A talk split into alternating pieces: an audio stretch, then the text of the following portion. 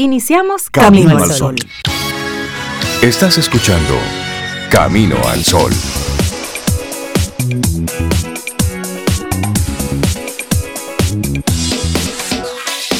Buenos días, Cintia Ortiz, Obeida Ramírez y todos nuestros amigos Camino al Sol oyentes. Buenos días.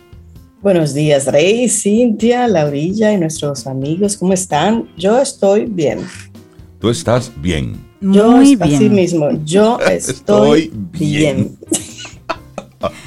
Buenos días. Hola, Sobe, Rey, Laura. Hola. Y buenos días a los amigos Camino al Sol oyentes también. Bueno, pues para que conste en récord, yo también estoy bien. Muy bien. Estoy bien. Y lo que no está bien se va ajustando en el camino también. Claro, se va cotejando. Se va cotejando. Es más, vamos, a todos al unísono con todos nuestros amigos Camino a los oyentes, vamos a decir eso de yo estoy bien, pero así como lo decía sobre, palabra por palabra, ¿ok? Entonces, a la cuenta de tres, todos, el mundo, ¿ok? A la una, a las dos y a las tres. Yo, estoy, bien. bien. Eso, así arranca un viernes. Bueno. A tres voces, tuviste tres voces. Nosotros tres aquí, pero todos en la calle, en sus casas, lo dijeron junto con nosotros. Porque hay que declararlo. Dígaselo. Mire, si observa la fila para atrás, es larga. Para adelante, larguísima. Pero mire, plantece ahora. ¿Cómo estás tú? ¿Mm? No como el otro cree que tú estás, no. ¿Cómo estás tú? Dítelo. Tienes que creerte tu cuento, hacerte tu película. y vamos dándole por ahí. Y esto... Y, eso, eso no significa, Rey, que uno no tenga situaciones. No, no, no. Yo, yo le contaba a Rey, Cintia, que yo no dormí bien. ¿Cómo fue que tú dijiste, Rey? La, mala noche de las madres. Exacto.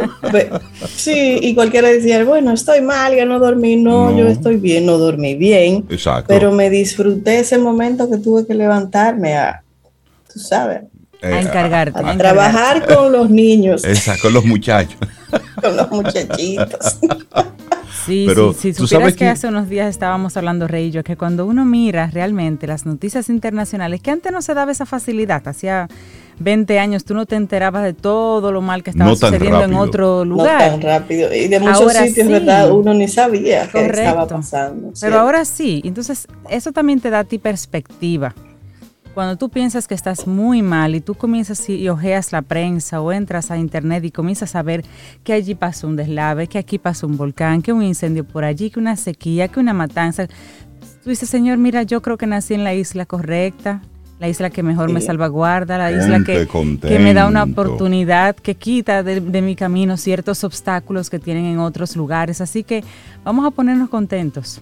Mira, y eso es bueno ponerlo eh, en la perspectiva siguiente. Sí, ahora mismo en nuestro país la situación es de una forma. Claro. En otros momentos ha sido de otra. Entonces, cuando toca, toca.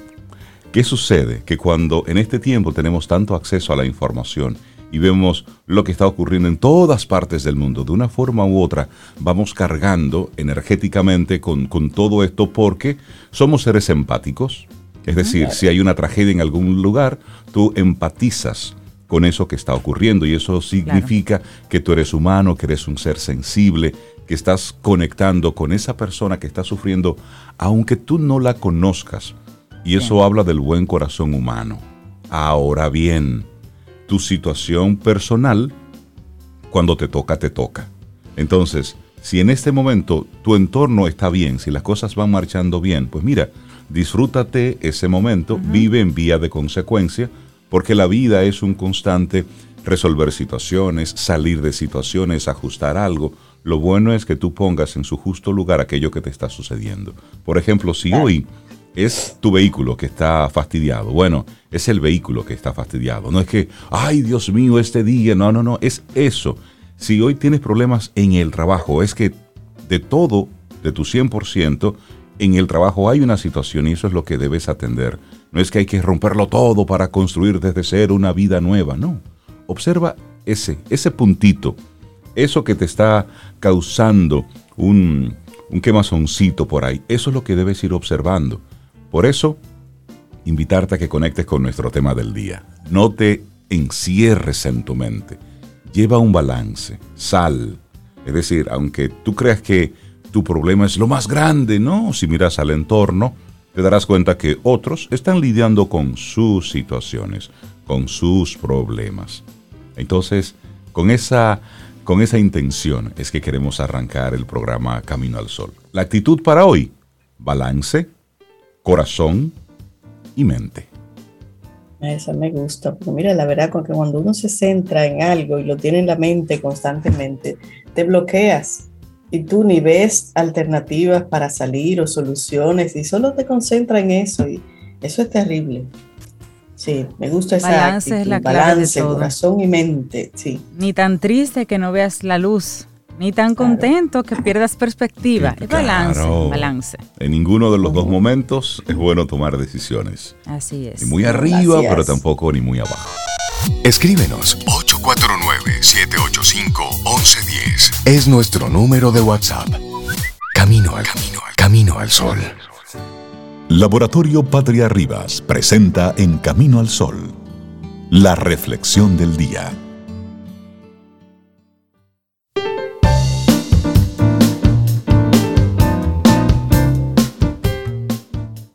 Toma nota de esta siguiente frase de Thomas Merton que dice, La felicidad no es una cuestión de intensidad, sino de equilibrio, orden, ritmo y armonía.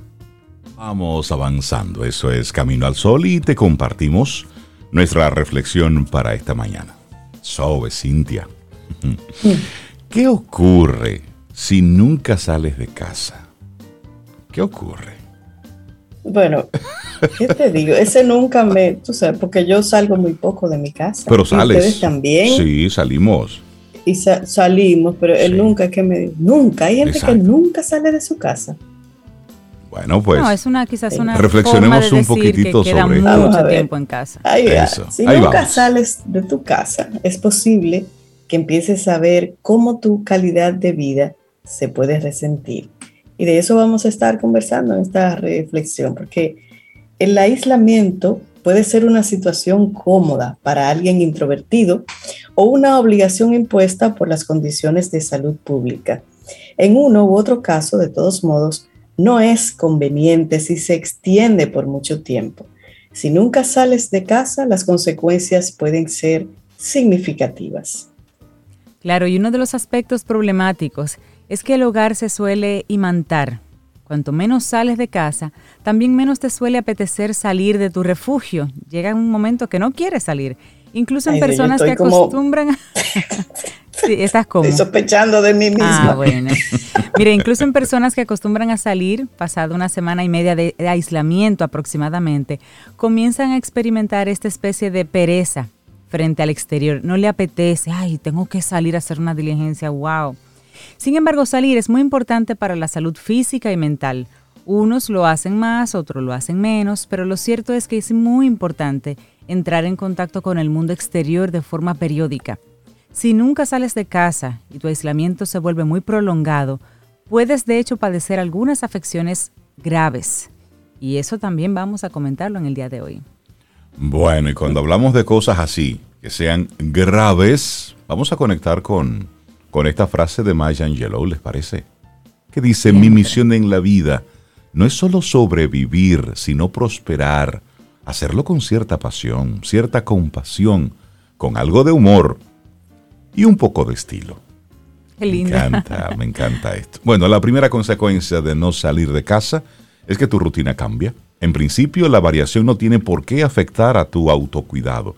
Quizás ya no te preocupe este aspecto y es posible que pases a prestarle mucha menos atención. Esto ciertamente no es algo fundamental. Sin embargo, con el tiempo puede aparecer el peligro del abandono total es decir, bañese, y total para qué para qué bañarme hoy si no. y total para qué ponerme zapatos, Esa barba, ¿eh? recójase, recórtese. Ah, yo no, no ni, cerca llego yo. Entonces te pasas toda la semana con la misma ropa, descuidas tu imagen, quizás no llegue al extremo, pero en definitiva se reduce el autocuidado. Todo comienza con la apariencia pero luego sigue con aspectos que pueden sí perjudicar tu salud. Es común también los cambios de los hábitos de sueño y de comida. Los horarios pueden volverse caóticos. Esto es algo que también tiene efectos sobre la salud física y mental, ya que el organismo funciona mejor cuando mantiene con cierta regularidad los ciclos de esas funciones básicas. Así es, Rey, y hay consecuencias psicológicas, como mencionabas. Un estudio publicado en The Psychiatry and Clinical Neuroscience sobre el retraimiento social indica que un encerramiento prolongado puede provocar síntomas de ansiedad e insomnio. Asimismo, puede incrementar los estados depresivos. Esto afecta tanto a personas con antecedentes de esos problemas como quienes nunca antes los habían tenido. También si nunca sales de casa, es posible que se vea afectada tu dimensión psicosocial.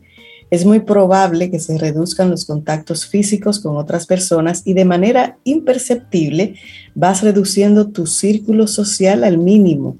Esto a su vez incide en los posibles síntomas de ansiedad y depresión. Cuando el encerramiento se extiende por mucho tiempo, la calidad de vida se ve seriamente comprometida. Lo más preocupante es que la persona afectada difícilmente nota lo que le está ocurriendo. Poco a poco normaliza una situación que no es normal, pero al volverse rutinaria termina pareciéndolo. Cuando alguien tiene un trastorno previo, el aislamiento suele incrementarlo. Los síntomas serán más visibles e intensos. Lo mismo ocurre cuando alguien presenta algún tipo de trastorno en gestación lo más común es que éste termine de manifestarse plenamente. Bueno, y tiene efectos sobre el cuerpo también, no solo la mente. Además de los efectos ya señalados por Sobe, el encerramiento por largos periodos tiene otra importante consecuencia en la salud física y viene dada por la falta de sol. Y lo hemos visto en estos días de pandemia, en estos meses de pandemia. Como muchos saben, el sol es fuente fundamental de vitamina D. También está en algunos alimentos, pero por norma en una proporción muy pobre. Si nunca sales de casa, lo más probable es que presentes deficiencia de esta vitamina, vitamina D. Eso hace que tus huesos se vuelvan más frágiles y aumenta el riesgo de que sufras enfermedades cardiovasculares y diabetes. Esta deficiencia también se ha asociado con arteriosclerosis. Aunque tomar el sol durante mucho tiempo de manera directa no es lo indicado tampoco, estar siempre fuera del alcance de sus rayos maravillosos genera los problemas que ya hemos indicado. Además de estos, también la piel se torna más pálida, se reproducen las arrugas. Uh. Ah, Asimismo. Tiene muchas arrugas, salga de la casa. Sí, porque el que no se mueve por salud se mueve por estética. también da arrugas. y también influye realmente en el estado de ánimo y aumenta el riesgo de los trastornos asociados a los estados de ánimo. Así que ojo con eso. y como ves, encerrarte por mucho tiempo en casa no es una buena opción, salvo que te encuentres en circunstancias que te obliguen a ello. Puede que haya motivos para hacerlo. Y también es posible que sientas al principio que has ganado con el cambio de rutina. Sin embargo, si nunca sales de casa, lo más probable es que después de un tiempo sufra los efectos negativos de este encerramiento y como ya hemos estado compartiéndote, pueden llegar a ser graves si tú no le pones atención a los diferentes síntomas. Así es que lo primero que debes hacer hoy en este momento mientras escuchas Camino al Sol, sube el volumen, párese de esa cama, vamos, báñese, ¿eh? Si tienes dos o tres días. linda. Si usted es un caballero y tiene días que no se afeita, afeítese, póngase, peínese bien. Si usted es una dama, maquíllese, póngase bonitosa. Aunque sea levemente, sí, un beso alegre el espíritu, además. Eh, ropa limpia, ropa limpia, recién salida del closet, ¿eh? No esa que tú la, te la quitas y ya tienes la figura de tu cuerpo. No, esa no. Esa ahí en la bicicleta que nunca usa. Exacto. Que le ponen nombre Chibi, vamos. bueno, ¿qué ocurre si nunca sales de casa? Escrita por Edith Sánchez ha sido nuestra reflexión en el día de hoy. A salir de casa. Laboratorio Patria Rivas presentó En Camino al Sol la reflexión del día. Mm, disfruta tu café en compañía de Camino al Sol. Cintia, ¿qué nos tienes para hoy? Camino al Sol. Bueno, recordarte que los que estamos en el entorno de los adultos mayores tenemos una tarea para lograr que tengan un envejecimiento activo y es la de proporcionarles recursos, actividades sociales específicas para ellos y si no tienen hábitos saludables, que los puedan ir adquiriendo, ya que nunca es tarde para esto. Así como lo hacemos con los niños, en los envejecientes debemos procurar que se estimule su funcionamiento cognitivo y su desarrollo emocional, dándole herramientas para lograr estos fines. Esto lo aprendimos en esta semana en nuestro segmento Quien Pregunta Aprende con Escuela Sura. Quédate atento a nuestra programación para que sigamos aprendiendo en otra nueva entrega. Quien pregunta aprende con Escuela Sura. Sí, gracias por conectar con nosotros, a todos nuestros amigos, a todas nuestras amigas que están ahí siempre a través de estación 97.7 FM y también a través de caminoalsol.do y mandarle un, un abrazo a esos Camino al Sol oyentes tan especiales que nosotros tenemos. En especial yo le mando un abrazote a a mi querida Josefina Luna. Un abrazote. Ella está ahí conectada con nosotros. Doctora, sí, entonces. tiempo? Venga a visitarnos, doctora. Y entonces, a veces ella y yo tenemos nuestro programa paralelo. Y, vamos, y vamos debatiendo. Sí, sí, ah, sí. Entré en celos, doctora. Sí, lo nuestro es, es cercano. Pero ahí ya le hicimos la invitación en público ahí. abierta para que nos acompañen estos días. Mira, comentarle algo de que, me llamó la atención, como estábamos hace de semanas en Tokio 2020, ¿verdad? Tú sabes que una medallista polaca, oye lo que hizo, ella se llama María Andrekic, lanzadora de jabalina, 25 años. Ella superó el cáncer de huesos y ella propuso subastar su medalla. ¿Tú sabes para qué? Para con ese dinero, ella obtuvo la medalla de plata en Tokio, ¿eh? para con ese dinero ayudar a pagar los gastos de una operación que le salvaría la vida a un niño. Qué noble. ¿eh? Sí. Eso habla de un gran pero Vino, sí, pero vino una cadena de supermercados, asumió el costo de la operación. De la operación. Y así ella pudo conservar su medalla. Pero mira cómo el gesto de ella motivó a otros a accionar. por eso, lo que hablamos los, extraterrestres también ven, esas, cosas, y dicen sí. Y calman su corazoncito y vuelven y, nos quieren. Y nos quieren de nuevo. Y dicen sí, es posible, que, es posible que los visitemos. Exacto, déjame ver. Darle entonces los buenos días y la bienvenida a quién? A nuestra buenísima amiga, la doctora Dalul Ordey Buenos días, doctora. La vi en la prensa el otro día. Ajá. Ah, la vi en la oh, prensa. Caramba, buenos, yo, buenos la días. Conozco a la doctora. buenos días. Hola, señores, perdona que se me fue la luz así cuando iba a entrar la sesión. ¡Pum! Ahí ¿Cómo va a ser? Aquí, ¿Para qué no se va la luz? ¿Cómo va a ser? ¿Dónde tú vives? ¿Dónde vives? Qué extraño. ¿Dónde vives? Mm, bueno. Para nada, doctora. Pero, Siga adelante. eso a ustedes que se le va la luz. A mí no. Hablemos de la escritura para sanar. Bueno, pues em, me encantó porque el concepto de, hablar de esas experiencias que uno ha tenido eh, siempre es interesante. Yo inicié mi amor por la escritura y las letras cuando estaba en sexto grado. Siempre hay una persona así buena que también los extraterrestres la ven. Y era una ah. profesora, es una profesora porque sigue siendo eh, docente, eh, que si anda por ahí, ojalá y me esté escuchando la profe Gladys, que la amo. Y ella escribía, ella nos daba todas las asignaturas y a mí me encantaba porque yo amaba las clases, yo amaba tomar clase con ella. Y ella hizo una biblioteca y yo empecé a, empecé a leer y ella estaba escribiendo un libro. Y entonces ella nos compartía cosas de ese libro que ella escribía. Oh, entonces yo empecé a a querer imitar lo que ella hacía. ¿Cómo, Dalule? Espérate, entonces tú además de psicóloga, de doctora en neurociencia, de ser una, de ser una cantante profesional de karaoke, de, karaoke. Tú eres muy diversa. Dalule es muy diversa. variopinta, variopinta. Sí, porque hoy en esta, en esta brisa de verano, la nos está comentando qué es eso que en paralelo a todas esas profesiones que ya ella tiene, que ya hemos dicho, porque sí, ella es cantante de karaoke profesional y también es nadadora de aguas abiertas. aquí en Camino al Sol, ¿te acuerdas de Cintia? Demostrado aquí con, entonces, También te gusta la escritura.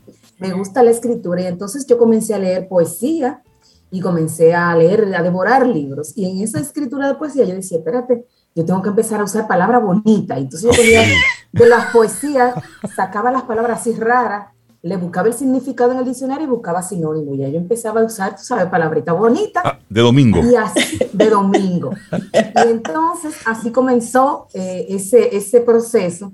Eh, hace unos años, añitos, yo no sé si ustedes recuerdan, en una emisora amiga daban un, un programa que se llamaba La Noche Pide un Poema. La Noche Pide. Y en La Noche Pide un Poema declamaban y entonces ponían canciones. Entonces yo me sentaba ahí a escucharlo y a grabarlo con una casetera para tener eso guardado y ahí seguir alimentando, ¿verdad? Esas musas.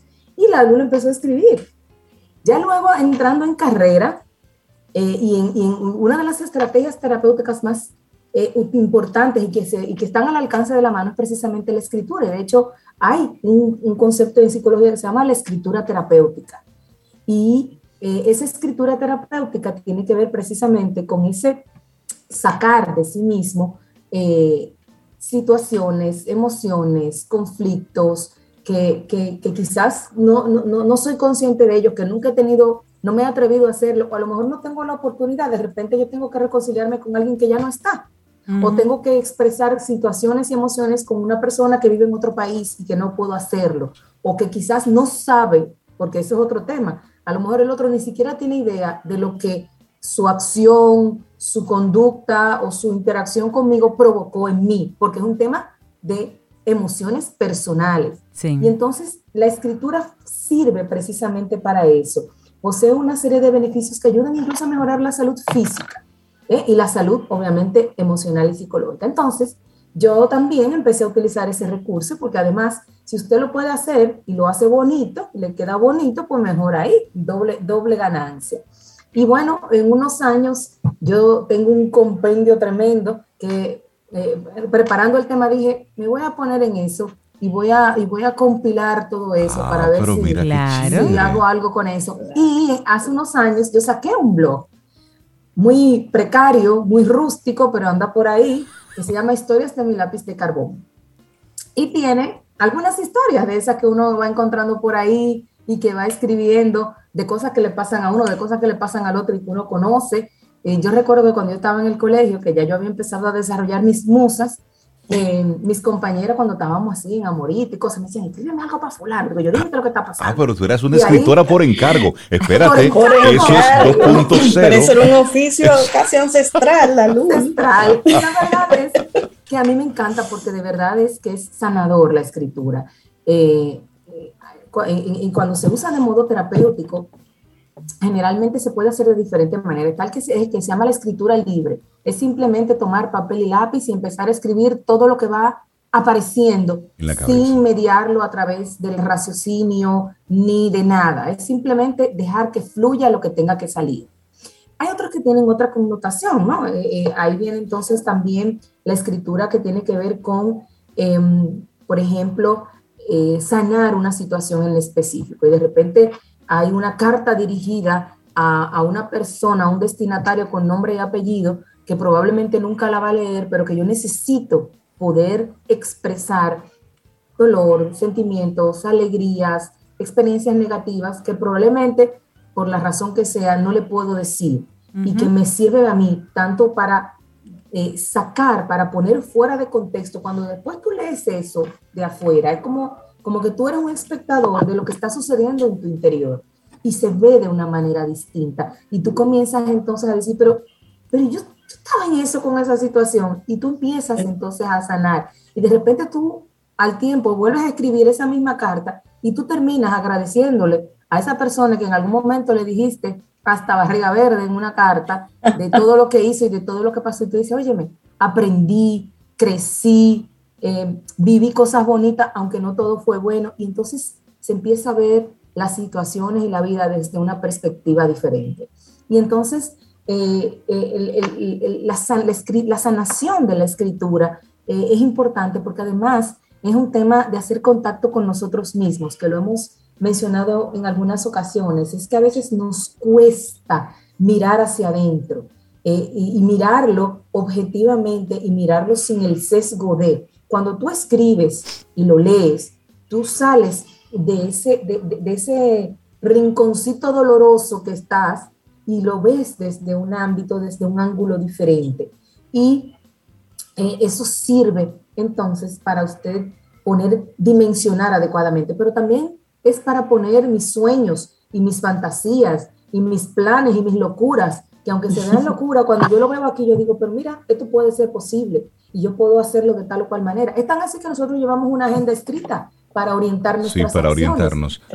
Y eso, es importante porque eso es un tipo de, de, de, de estructura y de, y de desarrollo de esa capacidad de poder sacar de mí mismo y poder verlo desde una perspectiva objetiva y diferente. Dalul, tengo una pregunta. Es que un amigo Camino al Sol oyente nos está... Tú sabes que eh, ellos están ahí siempre activos. Y ellos dicen, eh, eh, tu blog se llama Historias de mi lápiz de carbón, ¿cierto? Sí, así es. Punto blogspot. Punto blogspot. es, uno que tiene una portada roja, ¿cierto?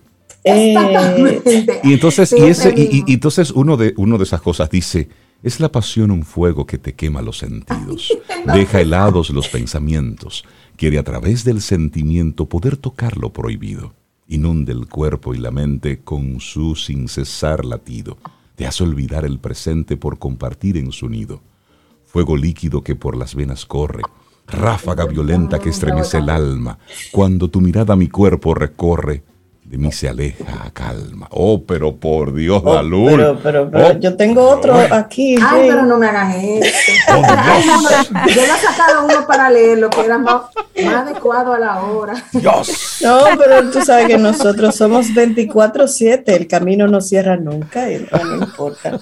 Te voy a. Un pedacito, dos versos de, de, uno, tú sabes. Oye, oigan, Rey, Cintia y amigo Camino al Solo Oyente. ¿Quieres que te diga cuántas cosas me provocas cuando tus ojos me miran, cuando tus manos me tocan? Oigan una nada más. Vorágine desatada sin control ni medida es mi corazón cuando tu luz lo ilumina. Torbellino que todo arrasa y nada deja a su paso. Cuando tu boca me besa, deliro entre tus brazos. Por Dios, pero eso bota ah, no, no, no, Vamos a colar café, vamos a colar café porque así no podemos. Hermoso, hermoso. Eso, está lindo. Ahí, habla de, de, eso es pasión, Dalul. Eso es pasión, pero es Dalul, imagínate. a mí me da risa porque a veces la gente, la gente piensa, porque ese es un tema importante que, que, todo lo que sucede y todo lo que está en el papel necesariamente tiene que ser a ti que te suceda y no siempre es así. No siempre es a un amigo, un primo, a una persona que tú conoces. Dalul se está poniendo adelante. De hecho, de hecho iba a hacerte esa pregunta, Dalul, si tú te inspirabas en cosas solamente que te pasaban a ti o realmente te llegaban ideas y las plasmabas. De hecho, la introducción del blog dice justamente eso, que son cosas que me han pasado, pero también son cosas prestadas. Señor, yo estuve en un colegio donde éramos 45 mujeres. Uy, hay, hay, historias. sí, hay historias. historias. historias. y de allá para acá, pues han entrado y se han incorporado otras damas y otros caballeros que también tienen su cuentecita, porque no solamente son de, de niñas, sino también de chicos. Qué bien. Pero igual, fíjense, eso pasó en una etapa y Sobeida, yo nos conocimos en esa etapa donde, Había, donde había una situación complicada en, este, en la vida de este Esther, en muchas situaciones, a nivel laboral, a nivel económico, a nivel Abrazo, abrazo, abrazo. Y entonces yo decía, por algún sitio hay que sacar todo esto. Igual. ¿Cómo, cómo, cómo la, la, la escritura?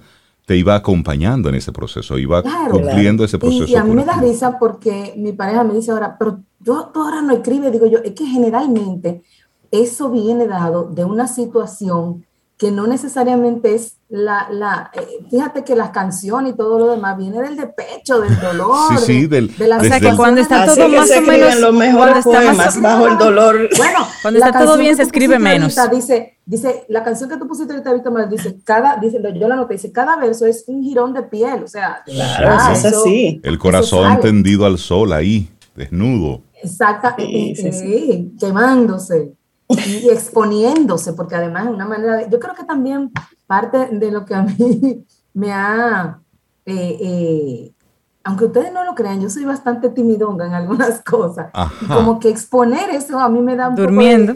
poco de,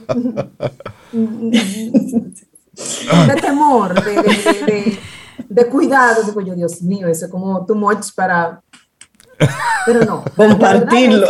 Pero la verdad es que es bonito. Además, en ese momento yo había empezado, yo tenía ya un tiempecito eh, en, otra pasión que tengo, que es la fotografía, que Rey sabe. Entonces yo a veces combinaba alguna fotica con el poema y entonces ahí estaban las dos cosas juntas. Yo dije, voy a, voy a buscar la manera de cómo em, darle una, porque la verdad es que está muy rústico, por no decir otra cosa, eh, y, puede, puede convertirse en algo muy bonito eh, y seguir enriqueciéndose porque también eh, la verdad es que yo tengo ahí, eh, era servilleta, periódico, factura, era lo que apareciera en el momento en que apareciera, que funcionaba. Igual también son épocas, ¿no? Uno tiene esas épocas en la adolescencia, en la juventud temprana, donde, donde eso también forma parte, bueno, por lo menos en nuestra época eso era parte. Yo tenía amistades con las que yo me sentaba y decía, mira, me aprendiste el poema, ¿cuánto te sabes?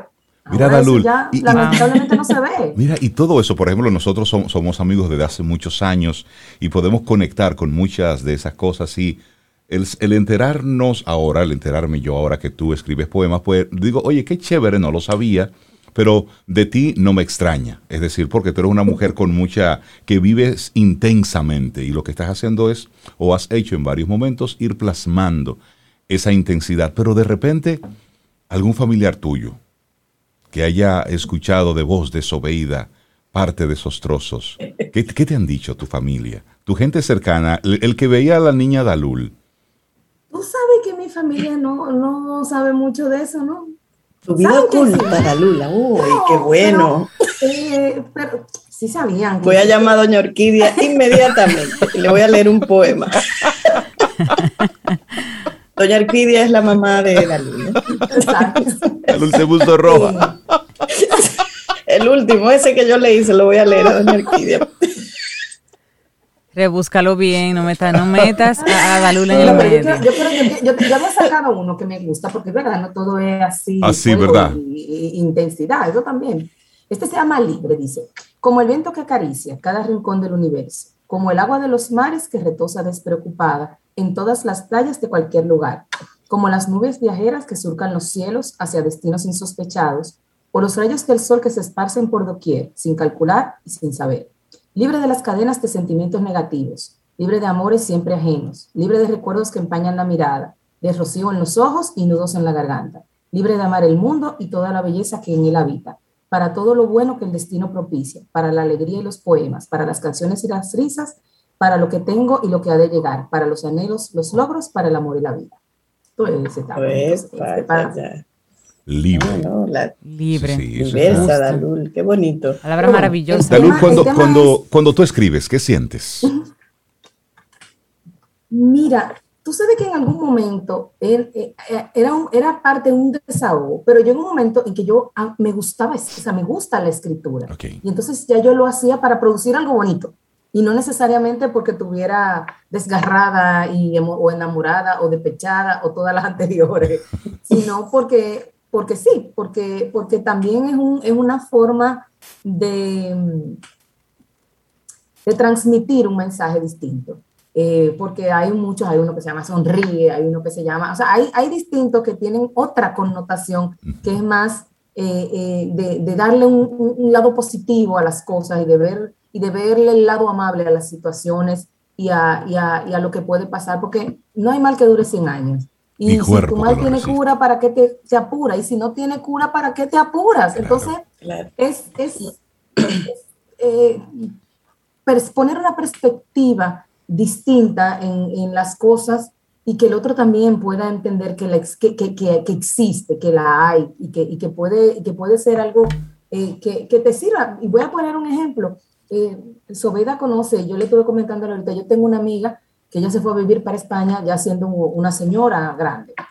Y allá pasó las mil y unas. Y en esas mil y unas ella decidió ponerse a escribir, para, precisamente para eso, como una forma de... Y ella ese escrito lo envió a una editora y ahora es una señora escritora que le editaron su libro en España y anda haciendo aquí su gira promocional de su libro. Bueno, qué bien. La vida. Ah, porque ella está aquí, vamos a hablar para traerla aquí a Camino al Sol. Le había comentado a Laurita porque además es chéverísimo, porque, porque ella lo combinó con otras cosas. Entonces tú dices, bueno, una persona que jamás en su vida pensó que iba a hacer eso, de repente está aquí. Entonces ahí uno descubre, mucho de se descubre, y eso es lo importante. Tú empiezas a descubrirte cuando tú empiezas a poner fuera de ti tus temores, tus expectativas, tus esperanzas, tus experiencias positivas, tus experiencias no tan positivas, y entonces eh, lo dimensionas para que eso trabaje a favor tuyo. Y entonces eso es lo importante de, de escribir para sanar y de, y, de, y de llevaros. Igual es un desahogo, señores. Solamente el tema de usted poder desahogarse y decirle tres cosas bien dichas a alguien a que usted a lo mejor no se lo pueda decir personalmente, por la razón que sea, eh, ya eso es un Ya eso es liberador. Para usted. Luego usted eso, quémelo. Pero lo sacaste de ti. De ti, exactamente. Lo sacaste de ti. Y entonces eso es importante. Hoy. Eso es importante. Gracias por compartirnos esta, esta hermosa brisa de verano. Sí, ese secreto, qué lindo. Yo voy a leer con más cuidado el blog. Lo voy a leer con más, con mayor atención. Para conocer más. Le voy a, dedicar un tiempo en este fin de semana. Dalul Ordey, un abrazote, cuídate mucho. Muchas gracias, Dalul. Igualmente, feliz fin de semana y escriban, señores, que uno no sabe lo que uno puede descubrir de todo lo bueno que uno tiene que va saliendo por ahí. Que se, lo dice, que se lo dice nuestra doctora en neurociencia cognitiva aplicada, Dalul Ordey, yo le creo. Cuídeseme mucho. ¿Quieres formar parte de la comunidad Camino al Sol por WhatsApp? 849-785-1110. Camino al Sol.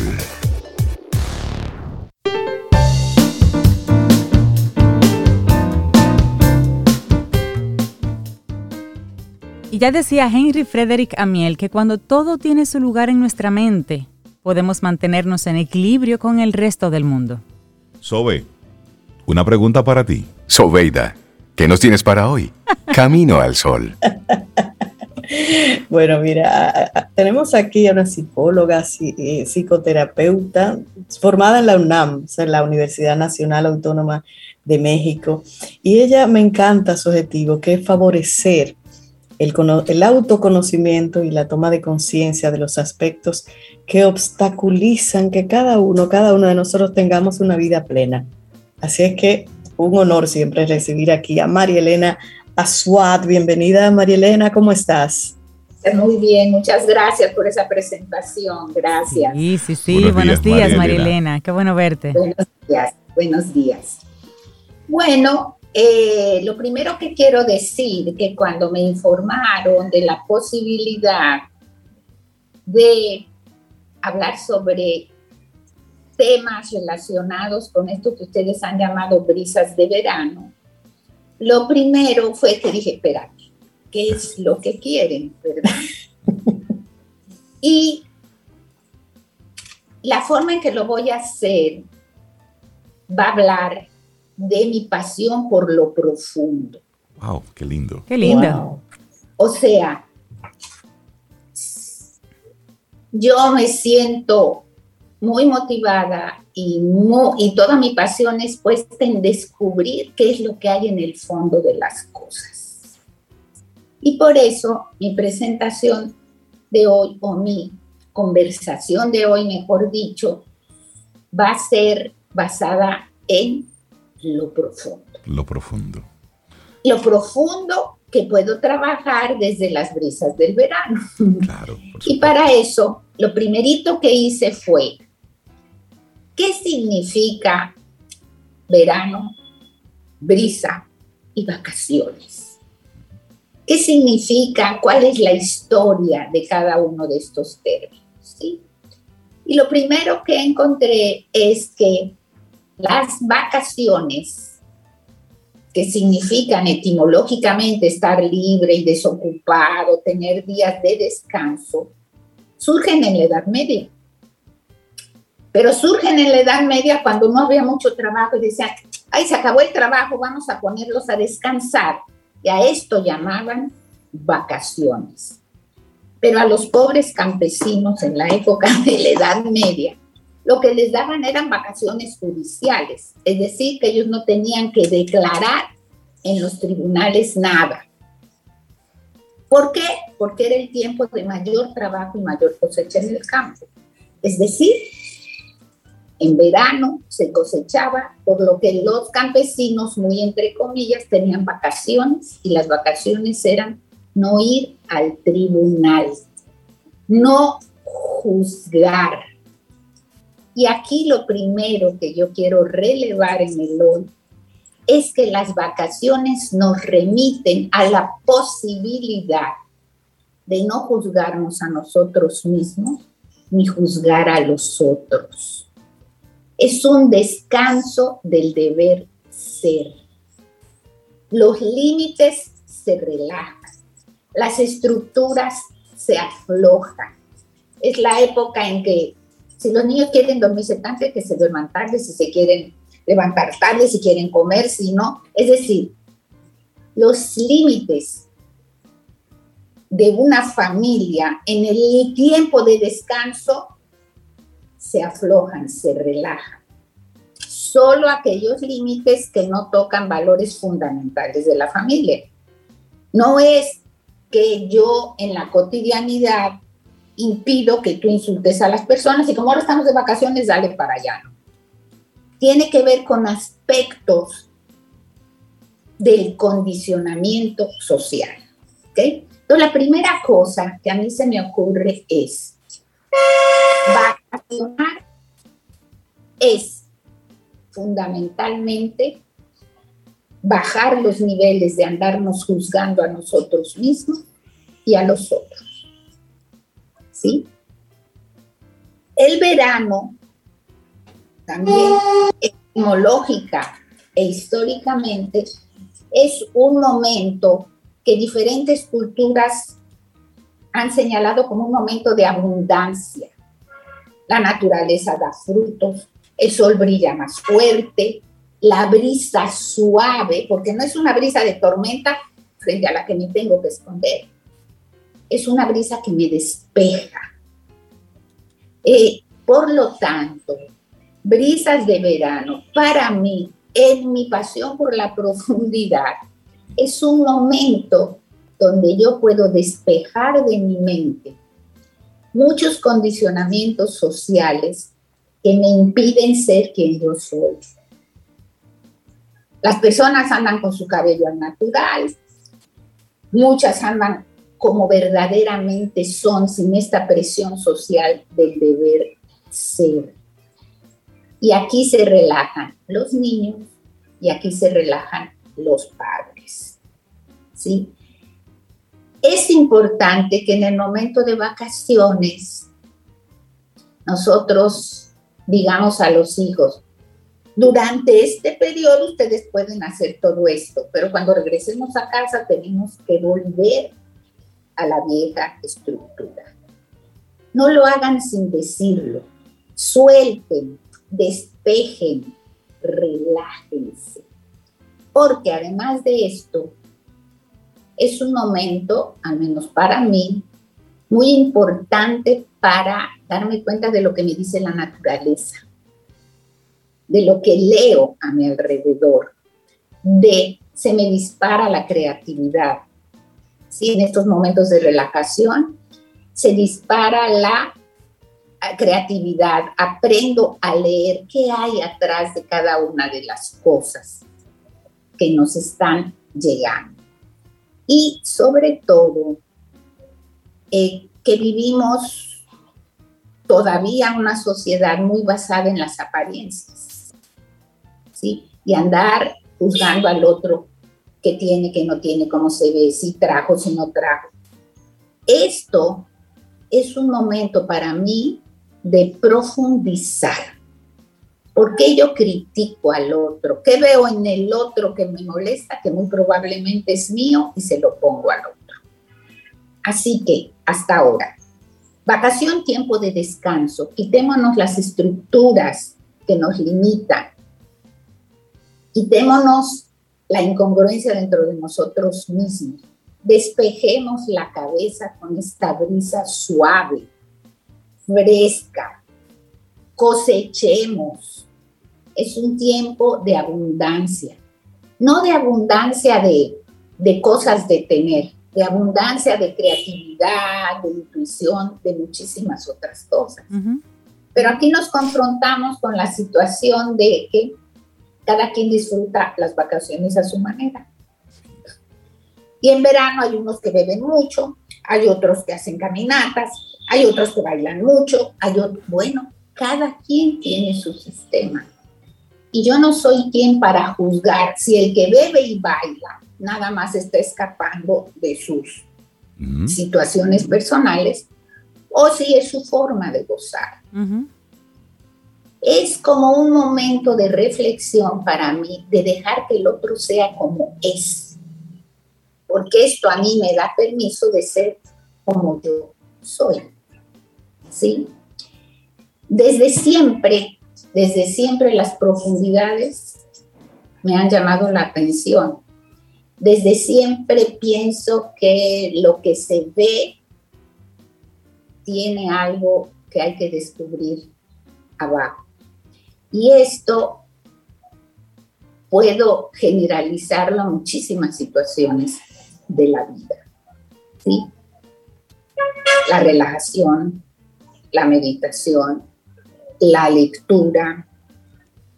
Continúo estudiando y haciendo maestrías y haciendo miles de cosas porque para mí lo que hoy se sabe a nivel científico no es 100% seguro. La ciencia, al igual que todas las otras cosas, cambian y hay que estar abierto a las cosas nuevas, porque si no, nos quedamos rezagados atrás.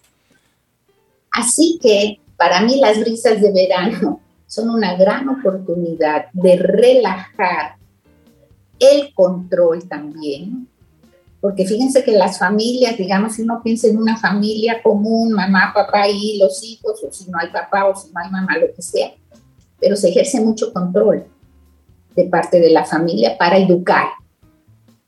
Así no se habla, siéntate bien, así no se come, ponte bien, peínate, ya te cepillaste Ay, sí, sí, sí. En las vacaciones se suelta todo esto. Y esto relaja a los hijos y relaja a los padres pero también a la pareja. Muchas veces en las vacaciones, las parejas se atreven a hacer cosas que no hacen en la cotidianidad por una estructura de condicionamiento social. ¿sí? Así que es como desnudarse frente a uno mismo, es decir, esta soy yo, aceptarme como soy, ¿sí? Y como han dicho otros colaboradores, cada quien cuenta con una herramienta. Yo me voy a lo profundo, otros leen, otros escriben, otros cantan, otros crean canciones, ¿sí? Decía al inicio, fuera del aire, Cintia, que Rey necesita escuchar rock para ser creativo. Bueno, esa es su herramienta. Y lo primero que hay que hacer es desde mi lugar, respetar la herramienta con la que cada uno cuenta. Porque si no, vivimos metiéndonos en la vida de los demás. Y piensen ustedes en una familia que además de papá, mamá, hijitos, tiene abuelos. Y los abuelos tenemos unas experiencias de vida que creemos que son las correctas. Y vamos a meternos y a juzgar. Así nos educa, así no se hace. Con esto estamos haciendo daño a ese núcleo de esa pareja original. ¿sí? Así que la invitación es buceemos, metámonos en lo profundo. ¿sí? Si no lo hacemos en el mar, el buceo, hagámoslo con nosotros mismos. Démonos cuenta de qué es lo que hay que despejar, qué es lo que me ata, qué es lo que no me deja ser como soy a veces necesitamos un tanque de oxígeno y poder respirar, porque lo que descubrimos en la profundidad no nos gusta, o porque ahí viene un tiburón y hay que salir huyendo. Y el tiburón son esas sombras que nos acompañan. No siempre son los pececitos lindos que vemos en el Caribe. Entonces, profundizar tiene sus bellezas y tiene sus peligros. Y cuando hay peligro, hay que usar oxígeno, y hay que salir nadando muchas veces con ayuda. ¿sí? Así que esto es lo que yo les puedo decir y espero sus preguntas y sus reflexiones y el tiempo nos da sobre lo que son brisas de verano para mí. Profundizar, nadar, autoconocerme y ser quien soy. Dejarse ser, dejarse ir, dejar que el otro sea para, para eso, para poder profundizar y conocer mejor. Qué bonito. Exacto. Qué bonito, María Elena. Profundo de verdad. Amor por la profundidad. así que eso es la profundidad, pasión por lo profundo. Pasión por lo profundo es la, es Por eso soy psicóloga y me meto. a, veces llegan los pacientes, díganme qué hacer. No sé qué puede hacer. Hay que ver qué hay abajo. Pero hay personas que no, no quieren o no es su forma. Y entonces, bueno, no es que yo esté mal ni que el otro esté mal, es que este no es su camino. Exacto. Es decir, hay cosas que no, es, y hay cosas que no es paso uno, dos, tres, no, hay cosas que hay que investigar antes de claro. profundizar. Es decir, y eso, y, me gusta que traigas esta propuesta a la mesa, porque estamos viviendo una época muy light, donde todo lo que vemos son, son cómo hacer tal o cual cosa en cinco pasos, en dos pasos. Todo se compone de recetas. Y para que alguien pueda estar consumiendo o leyendo algo, tienes que decírselo en el primero o en el segundo párrafo, porque más de ahí no te van a leer. Por poner solamente uno de los ejemplos. Es decir, estamos ante una realidad muy cosmética, donde ante tanta información, pues eh, surge la superficialidad. Y no queremos profundizar ni en temas que estamos supuestamente investigando, y o en conversaciones que debemos tener. Y entonces tampoco estamos profundizando con nosotros mismos. Por eso, agradecemos que tu propuesta hoy eh, haya sido esa, invitarnos a, profundizar en este periodo. Y qué interesante que esta sea tu brisa de verano. María Elena, muchísimas gracias. Gracias, María Elena, de verdad. Gracias a ustedes y a profundizar. Excelente, me encantó, María Elena. Gracias. No profundice, no juzguemos, cada quien tiene su camino. Claro. y cada quien entiende cuáles son sus diferentes, sus diferentes eh, eh, niveles de profundidad. niveles de profundidad respetados. Por supuesto. Un abrazo. Ten un buen día, un buen despertar. Hola. Esto es Camino al Sol. Camino al Sol.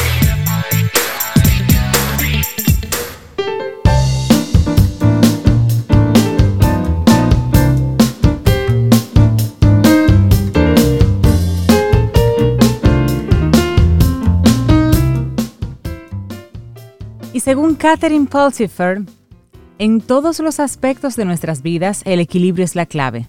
Hacer demasiado de una cosa puede provocar malestar. La moderación es el secreto. Balance, balance. Y bueno, Sobes, Cintia, amigos y amigas Camino al Sol oyentes, tenemos música nueva en casa. Darle los buenos días, la bienvenida a Sergio Echenique y a Giorgio Siladi para, para que hablemos de psicodélico. Buenos días, bienvenidos a Camino al Sol, ¿cómo están? Buen día, ¿cómo están todos? Ya, ya me hacían falta. Yo no estaba conociendo a Sergio, ¿eh? Sí, sí, está cambiado. Hola, un placer, bienvenido. Ando aquí, estrenando el programa que no, no, no, había tenido el placer de estar con ustedes. Ah, pero... tienes problemas ya, Sergio, porque, digo, Giorgio, porque eso la gente se vuelve adicta a Camino al Sol. Conectas con nosotros y no puedes soltarnos. Pero bueno, darle, darle los buenos días, la bienvenida. Y bueno, ya, ya Sergio forma parte de la familia de Camino al Sol, aunque hacía unos cuantos días que no conversábamos contigo. Pero qué bueno, Sergio, que, hoy nos acompañas para presentarnos a Psicodélico, pero vienes acompañado de Giorgio. Y me gustaría que seas tú el que nos presentes, el que nos des a conocer a Giorgio y luego hablemos de la colaboración. Bueno, claro que sí. Yo yo, ya llevo como porque estando en el rock local hace años en Atabú y siempre hemos querido hacer composiciones juntas y, en la pandemia coincidimos y hicimos psicodélico. Y realmente estamos muy orgullosos del resultado y y es, es, una bonita sensación porque venimos de, de, mucho, de mucho antes tocando aquí en la escena local y, poder compartir de nuevo realmente es, es, es, muy, es muy chévere. Oye, qué, qué bueno. ¿Y, cómo, cómo conecta Giorgio con, con, la música y de dónde surge entonces psicodélico? Psicodélico perdón, no, sí, te decía, te decía tu colaboración de, Sergio, ¿cómo, ¿cómo conectan ustedes y cómo surge entonces Psicodélico? ¿Quién le escribe? ¿Cómo, cómo surgió todo esto?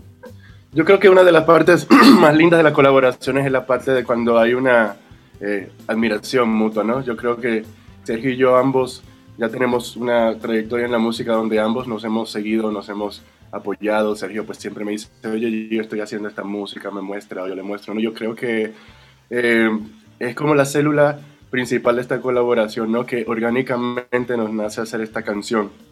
Uno de los retos más grandes, sino el reto más grande que tuvo esta canción es que la compusimos en medio de la pandemia, completamente por Zoom, ya se imaginarán.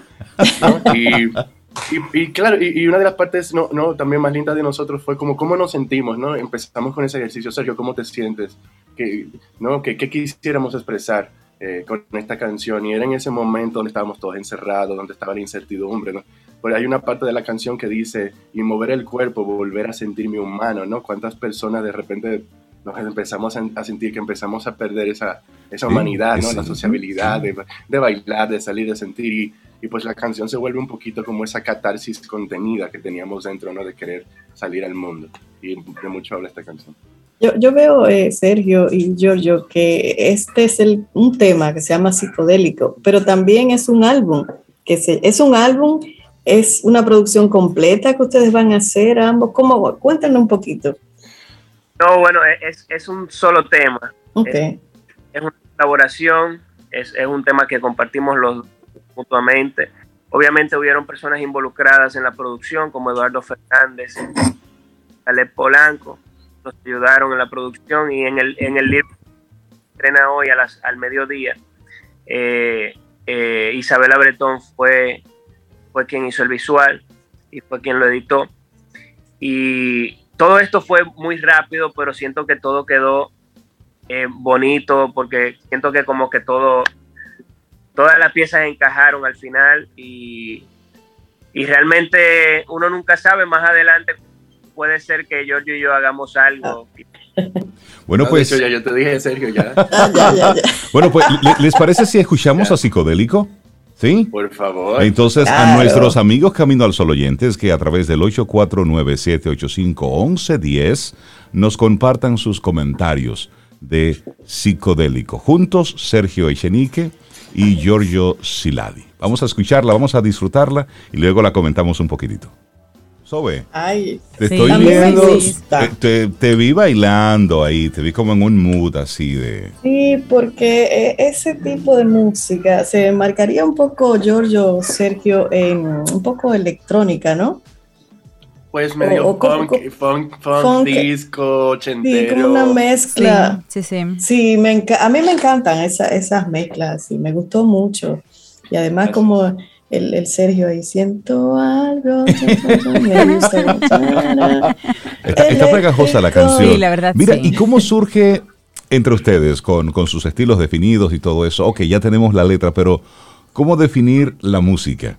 Es decir, ¿cómo fue ese proceso creativo de ponerle música a esa letra que ustedes co-crearon? Bueno, realmente fue un proceso que, nos tomamos nuestro tiempo, porque recuerdo que estaba en Miami cuando, cuando armé como un primer esqueletico así como de una base y estamos Giorgio y yo a, a, hacer esas reuniones por Zoom. Giorgio me mandaba, yo le mandaba, entonces como todo eso se fue juntando y se volvió eh, este, eh, como este monstruo. Porque la canción tiene muchísima, muchísimos elementos y muchísimos arreglos que, siento que es bastante interesante. Obviamente tiene influencia del fondo de los 80 y todo eso, como, como de cada. Bueno, y, Vamos a pues acompañarlos y ayudarlos, Giorgio. Eh, ¿Perdón? Que sí, vamos a, a continuar la, la conversación también contigo. Ah, bueno. Ah, no, decía que em, también Sergio y yo pues traemos este concepto de hacer música en la casa, ¿no? Que es algo muy del presente.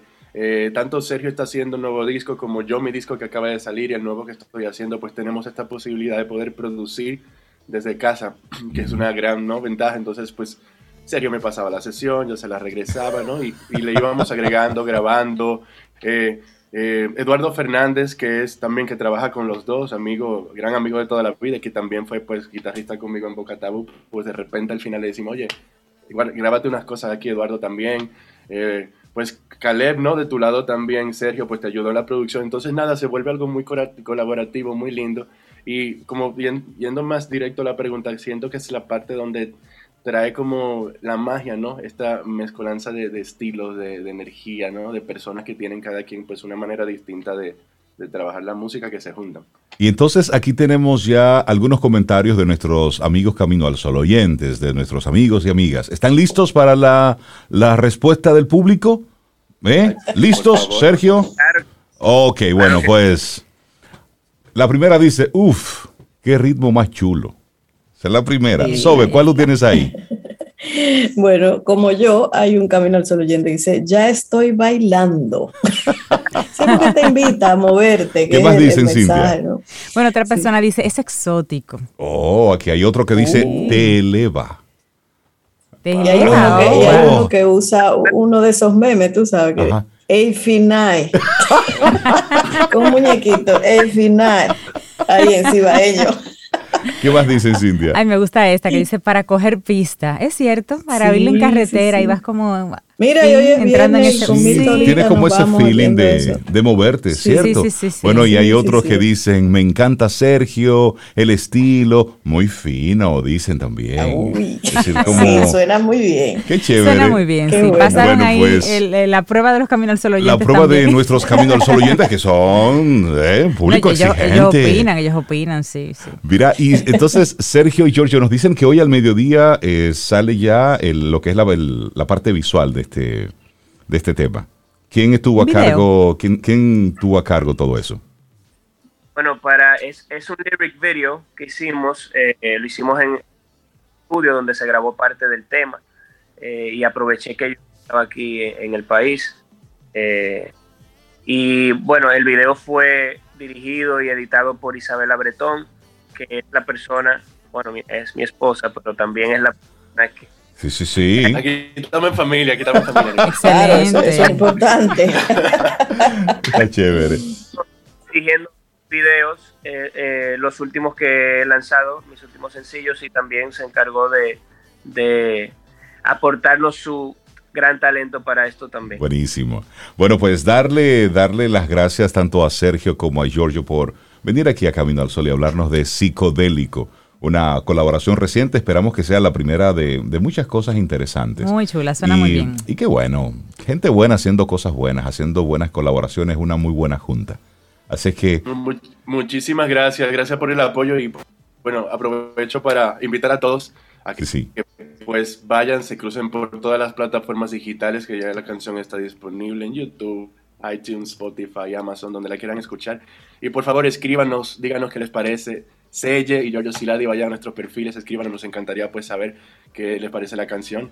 Y, pues nada, que les encante muchísimo. Bueno, pues. Gracias. Ustedes que tengan un excelente día y nos despedimos ahí escuchando un poco a Psicodélico. Sí, déjalo ahí. Tomémonos un café. Disfrutemos nuestra mañana con Rey, Cintia, Soveida, en camino al sol.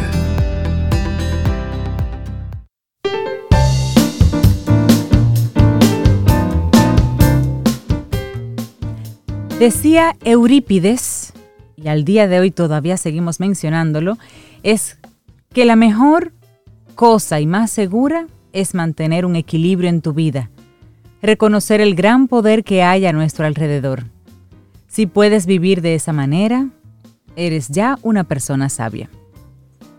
Y si lo dice él, bueno, vamos avanzando en este camino al sol, darle los buenos días, la bienvenida a Milka Hernández, una mujer que siente la verdadera pasión por República Dominicana y hoy nos trae su brisa de verano. Yo estoy aquí, listo y estaba esperando a Milka. Yo, tengo el cinturón de seguridad puesto. Buenos días, Milka, ¿cómo estás? Buenos días. Bueno, yo estoy de vacaciones porque de eso se trata la vida, de tener un equilibrio. Así es. Mucho trabajo. Ahora que soy independiente, pues me puedo dar el lujo, gracias al teletrabajo, de darme unas reconocidas vacaciones. Aquí a un mes de, de emprender, ya yo me puedo ir de vacaciones. Ah, pero eso, eso va muy ah, bien. Esta brisa no es una brisa, Rey, es un huracán. Es un huracán. o Mira, justamente un mes de emprender, bueno, no, realmente será el día, de, día 23, pero muy cerquita del mes, pues ya estamos aquí emprendiendo con un nuevo sistema de vida, con vacaciones, en fin. Pero ahora voy a hablar de una pasión que poca gente conoce de mí, es que una de mis grandes pasiones, señores, es la cocina. La cocina. La cocina, la cocina Milka. la cocina. O sea, una gente tan viajera, tan dicharachera, nadie se va a imaginar que le gusta la cocina. Si tú te metes, tú te metes en la cocina. Yo sé que te gusta la comida, pero la cocina. No, sí, pero además a ti te puede gustar la cocina, pero tú ejerces eso. Como dice Rey, tú te entras a la cocina a cocinar. Claro que tú, Milka. Yo, Milka. Es más, yo creo que debí de cambiar el escenario. Déjame cambiar el escenario ahora mismo para que Ella se va, para, la para, la para, la cocina. No, vamos a hacer la, la cocina hoy. Eso es lo que me gusta de, de este programa así. Sí, sí, porque tan flexible. Ya, ya, estamos en cocina. Ya okay. estamos en la cocina. Exacto. Mira ya, ay, ay, ay. Milka, ahí estoy viendo la estufa. Sin esa estufa se cocina los productos. Ese, esa estufa está muy limpia. Mira, Milka. Óyeme, la primera técnica de una mujer, de una buena cocinera es Ajá. específicamente eso, ser una persona organizada y limpia. Pero yo le voy a contar, señor, esto no llegó de la nada. Sucede que yo con 19 años me dio por casarme con el amor de mi vida en ese momento. Aclaración válida. ¿Válida? Entonces yo digo que me voy a casar y mami dice, ok, fíjate una cosa, en esta época las mujeres que no saben cocinar la devuelven para su casa. Así que tú, como realmente tu comida es bastante mal es de la, del zapacón, de la, de la, del estufa al zapacón, a inscribirte en un curso de cocina. Eso digo la doña. Ellas vienen de verdad, honestamente. Tu mamá que o te sea, quiere. Gente que está aquí reconoce ante todo su camino al sol oyente que tanto la quieren y tanto abrazo le dan y saludos en la, en la calle, en las redes sociales, que yo no sabía cocinar, que toda la comida, señores, mi papá, llegué a ver los días, el pobre, que mami no estaba, coger la comida de la mesa al zapatón. Ay, Dios mío. O el arroz se me quedaba crudo, o salado, eh, pasado de aceite, o sea, un desastre total. Y señores, ustedes saben que me inscribieron en la escuela de cocina con una señora de esa de la temporada de Esperanza de Ligo. Hablando con Carlos Esteban hace unos días, él me dijo el nombre de la señora, pero esa mente mía a mí se me olvidó. Bueno, pues la historia es que me inscriben corriendo la mujer por casarse en una escuela de cocina. Y me enseñé a picar pollo, a hacer bistec, a hacer suflé de maíz, arroz blanco, habichuela, sancocho, asopao. Y de ahí paso del zafacón a las fiestas familiares. Una nueva etapa de mi vida, claro. ¿Cómo? Yo salí, mi amor, aprendiendo a hacer una lasaña que nadie sabe hacer una lasaña como yo. Un pollo guisado exquisito. Pero eso hay que comprobarlo, Rey, ¿oíste? Sí, sí, ya, No, cuando ya- ya quieran, o sea, Hay gente teórica, hay gente teórica. Yo estaba pensando ahora en esta situación de emprendimiento, que cualquier día de esto abro mi casa. Eh, bienvenidos a la cocina de Milka, de Milka y hago como, como, como, Pero- como local. pero ya O sea, es- que es una, una es opción un que estamos planteando. Anótame. Por, por ahora la consultoría nos tiene ocupados y no vamos a tener que entrar a. Anótame, anótame. Pero eso sí, de, yo estaba pensando en que, bueno, yo te invito a mi casa a comer y yo te cocino. Bueno, pues, señores, pasé del zafacón a lo que eran las, las fiestas familiares. Y ahí llegaba Milka con un postre espectacular para Navidad, llegaba Milka, pasteles en hoja. Cuando yo viví en España, señores, Yeah. tenía pasteles en hoja para regalar a mis amigas en Navidad. Tú me veías a mí guayando, vive. Ah, no, pero tú eres Allá una cocinera España. profesional, Sí, porque para mí sí hay una cosa difícil de hacer eso. A mí me encantan los pasteles sancocho los congelaba y se los llevaba a mis amigas. Mira, te traje este sancochito. Mm. Porque yo soy una gente de como que me gusta mucho como ser servicial. Ajá. Bueno, y pasé pues esa etapa. Primero ese inicio nefasto, luego de la, del zafacón a las fiestas familiares y luego doy otro paso, porque fue pues una cuestión de etapas. Y fue a la cocina internacional. ¿Cómo? Bueno, Y esta que pero vamos escalando. Sí. Espere. Ahora esos horizontes Ajá. y empiezo a ir mucho, yo vi- me mudé a España con unos 23, 24 años y empiezo a ir mucho a España, eh, a Italia. En Italia aprendo a cocinar la pasta. Esa pasta al dente con la salsa, en vez de tú cocinar los espaguetis y después meterlos a hervir dentro de la salsa, Y romperlo. Sí. romperlo, de que, no, preparar una buena salsa, una buena, eh, preparar un buen eh, acompañamiento, aparte de unos espaguetis al dente, una pasta al dente, y hacer ñoquis y una serie de cosas. Pero- Y de ahí pues sigo conociendo países y llego a Austria. Y en Austria pues aprendí a hacer un goulash exquisito de ternera. Eh, y bueno, ahí también pues eh, aprendí pues eh, otras cosas así como rápidamente allí. la amiga mía pues sabía cocinar ya. Para que ustedes vean cómo son las cosas, en Austria fue que yo vine a aprender a hacer los kipes. En Austria. en Austria. Sí, porque la amiga mía es dominicana y esa muchacha Dolly Pereyó, pues Dolly hacía kipes y como ella aprendí pues viendo ahí como ella hacía los kipes. ¿Y, qué, es lo que, como ¿Qué es lo que más te gusta cocinar? De todo lo que tú has aprendido a cocinar este cuando tú entras a la cocina. espérate que llegamos, espérate que vamos para allá. llegamos a España, yo estoy viendo un señor en España, en España obviamente, señores, la tortilla de patatas que ahora la he implementado con un sistema light que yo no frío la patata, sino que la hago con la patata hervida, de manera tal que no uso prácticamente grasa. Eh, aparte de eso, pues aprendo a usar el bacalao y a cocinar, a, a de rehidratar el bacalao. yo soy una mujer que sufro en este país porque muchos sitios tú vas y tú de un bagazo. El, bacalao pues, es cierto. es un pez que se trata a través de lo que es la salinización, un proceso de salinización y lo deshidratan en sal y claro, conservan en sal y para tú poder usarlo debes de rehidratarlo. Y eso pues, es un proceso que puede llevar dos, tres días dependiendo del cocinero y del tipo eh, de, de bacalao que estemos usando. Y eso lo aprendiste en Portugal. Eso lo aprendí en Portugal. Y entonces en Portugal yo sabía. la crema, un bacalao de múltiples maneras. Es decir, que yo no me he comido un bacalao como Dios manda. No, usted se ha comido bacalao cibaeño, dominicano. Exacto, bacalao con papa. o sea, lo siento, en República Dominicana poca gente sabe de, de, salir bacalao. O sea, al bacalao que yo, yo eh, rehidrato, a veces hay que ponerle su puntico de sal, para que tú tengas idea. Entonces, es una cuestión, las papas al dente, una cuestión hecha con principio. Y luego, bueno, obviamente eh, llega un momento que me toca celebrar, y eso es volviendo un poquito atrás, celebrar ese primer divorcio y lo celebré en Cuba. Y, ¿Y, qué aprendiste en Cuba en esa celebración? el congrí, este moro bichuela negra que ellos hacen allá.